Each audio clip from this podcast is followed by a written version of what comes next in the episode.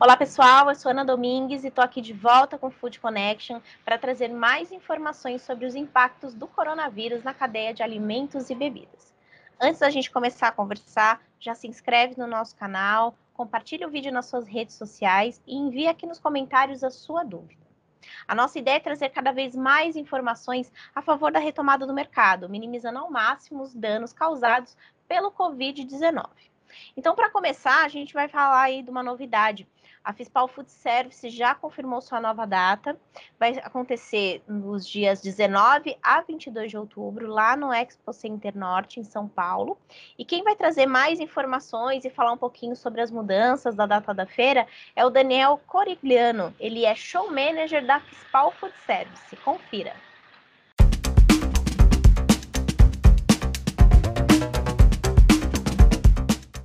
Olá, amigos do setor de alimentação. Sou Daniel Corigliano, gestor da, da Fispal Food Service. E ontem, dia 24 do 3, anunciamos a nova data do evento, que vai ser dia 19 a 22 de outubro de 2020, no Expo Center Norte, em São Paulo. É, acho que seria mais do que óbvio, nesse momento que estamos passando, fazer uma alteração para atender aí todo o mercado né, e todos o, todo o pessoal do setor de alimentação que está passando por um momento agora bem distinto, bem diferente e que tá, é um momento de adaptação e um momento de gestão de crise aí que estamos passando, né, gente?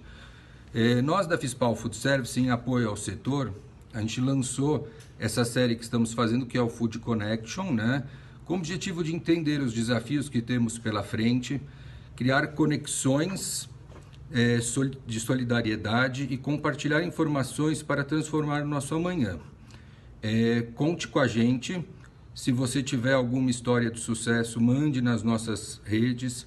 Se você tiver qualquer questionamento, estamos à disposição. E quero lembrar que é, o nosso setor ele tem que se unir, tem que se apoiar.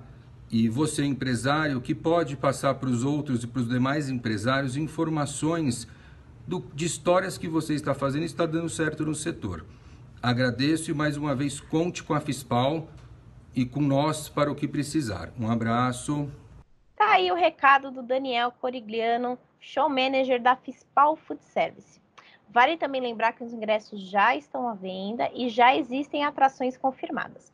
Tudo isso você vai conferir lá no site da feira, que é www.fispalfoodservice.com.br. Eu já confirmei a minha presença e quero te ver lá pelos corredores.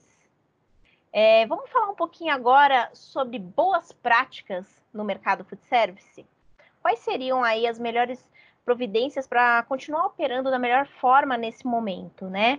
Quem conversou com a gente sobre isso foi o Matheus Lessa, que é consultor de bares e restaurantes e também embaixador da Fiscal Food Service. Ele trouxe algumas dicas aí imperdíveis.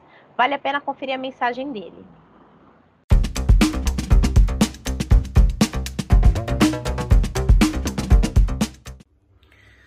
Fala mestre! Aqui é o Matheus Lessa do Domínio Seu Restaurante, um dos embaixadores da Fispal Food Service, com muito orgulho. Eu sei que agora, nesse momento, nós estamos passando por um, um grande desafio, né? Algo que a gente não esperava. É como se um meteoro tivesse atingido o planeta Terra e todo mundo tivesse que realmente, nesse momento, se reinventar. Pensar de maneira diferente sua vida, seu negócio. Eu sei que é um momento difícil e a gente precisa estar junto nessa eu quero te dizer de antemão que você pode contar comigo e toda a família do Ministério Restaurante. E quero te dizer que se você está aí preocupado em saber quais os primeiros passos que eu deveria estar tá fazendo, o que, que eu deveria estar tá fazendo nesse momento, eu vou te trazer algumas dicas aqui, não só para você organizar a casa, como você pensar em continuar fazendo vendas nesse momento, porque a gente sabe que o nosso negócio não pode parar. O Brasil depende da gente, do segmento de alimentação e bebidas. Então, organize sua casa em primeiro lugar, olhe suas finanças, seus custos fixos, tenta baixar o máximo que você conseguir, tenta se organizar com sua equipe, conversa com ela, coloca ela próxima de você, explica esse momento difícil que a gente está vivendo, né? Tenta de todas as maneiras não parar o seu negócio. Então, continue estudando, continue investindo em você, continue investindo em aprender mais sobre o seu negócio.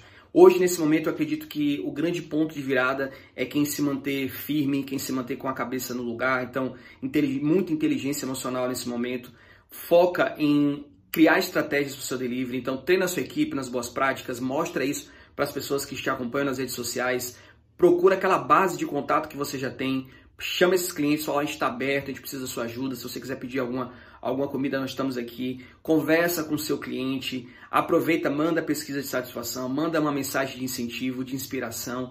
Enfim, esse momento é o momento de se reinventar. É aquele momento onde nós, empreendedores, quando a maioria se acovarda, a gente vai para cima, a gente é líder, a gente enfrenta. Você pode contar com a gente, toda a família aqui da Fispal Food Service. Eu quero muito que você pense o que, que eu posso estar tirando de grande lição, de grande aprendizado nesse momento? Porque toda crise, toda dificuldade, a gente sempre tira algum ponto de aprendizado. Então é isso, tamo junto, grande abraço, a gente se vê por aqui.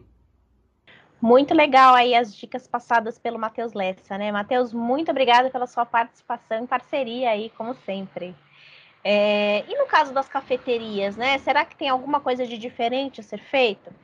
Para saber um pouquinho mais sobre isso, eu conversei com a Helena Boscato, que é barista e consultora da Wolf Café. Ela trouxe uma série de ideias para que essas empresas consigam se adaptar à modalidade delivery.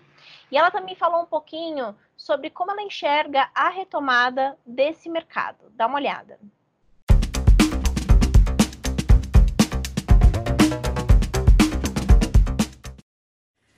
Oi, pessoal, tudo bem? Aqui é a Helena Boscato, barista e consultora da Wolf Cafés.